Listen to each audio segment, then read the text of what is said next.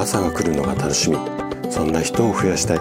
こんな思いを持った生体院の院長がお届けする。大人の健康教室。おはようございます。高田です。皆さんどんな朝をお迎えですか？今朝もね元気で心地よい。そんな朝だったら嬉しいです。さて今日もね老化を防止する食事術。こちらのシリーズをお届けしていくんですが今日は卵は焼かずに茹でましょう。こんなテーマでお話をしていきます。あの健康にね良くてお値段も手頃なうーん最近はねちょっとこう卵鳥インフルの影響で値上がりかなりしていますけれどもまあそれでもね極端にうんまあでもちょっと高いところもあるかな。うんまあ一昔前まではお値段も手頃な卵だったんですけどもそんなね栄養のまあ優等生みたいなこう表現されることが多いんですがこの卵なんですけれどもあなたはこの卵ねどんな風に治療してあ治療じゃないごめんなさい。調理して食べますか、うん、もしね卵を焼いているのであればちょっとねそこに今日はね待ったをかけたいと思います。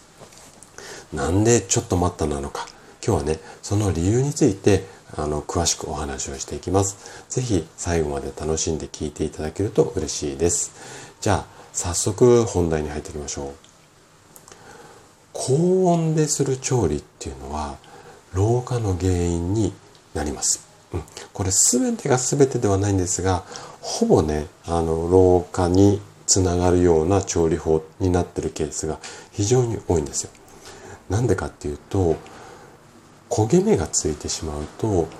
どんなに健康的な食品でも老化を促進する食べ物になってしまうからなんですね。で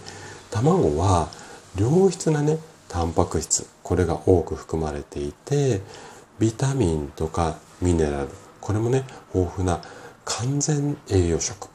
なんですね。で私もラジオの中でこの卵ね何回もおすすめしています。でこのビタミンミネラルタンパク質だけではなくてさらにね嬉しいのが卵1個あたりの糖質。これはねわずか 0.2g なんですよ。かつその卵1個だけでもねかなり腹持ちがいいので積極的にね食べてもらいたい食材の一つなんですね。でこんなねあのうん。なんていうのかな。栄養の優等生の卵なんですがいろいろな調理法あると思うんですよ。でね私が一番卵の中でおすすめしたい調理法がズバリゆで卵なんです。でもしね塩とか振らないで味をつけない状態であれば先ほどお話しした糖質っていうのは 0.2g のままなんですよね。逆にゆで卵じゃなくて控えたい卵料理っていうか調理法が目玉焼きなんです。なんでかっていうと冒頭お話しした通り高温調理高温で調理しますよね目玉焼き。なのでこんがりとしたね焼き色がつくとこの焼きまあ焦げの部分ですね。これが老化物質の AGE につながってこの AGE が増加してしまうんですよね例えばスクランブルエッグここに含まれる AGE を1とすると目玉焼きはなんとびっくりすることに15なんですよ。なのでもしねどうしても目玉焼きっていうようであれば焦げ目がつかないように注意しましょう。さらにねゆで卵をおすすめしたい理由っていうのがもう一つあってこれね作り置きも OK なんですよ。であの私の院でこう患者さんにね食事の話栄養のアドバイスをしているとよくねこんなことを言われることがあるんですね。先生朝はねギリギリまで寝ていてもうね朝食の時間本当に取れないんですよ。うん、でそのこう忙しい状態っていうのはすごくよくわかるのでそんな時にね私がよく患者さんにお勧めしているのがゆで卵作戦なんですよ。で朝ギリギリまで寝ていた人の多く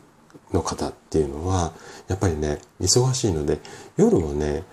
遅い時間に会社から帰ってくる。こんな傾向が強いんですよ。なので、例えば朝の分を夜の間に作っておきましょうって言ってもなかなかね、やっぱ難しいと思うので、なので、週末のね、お休みにこんなことをしてもらってるんですよ。で、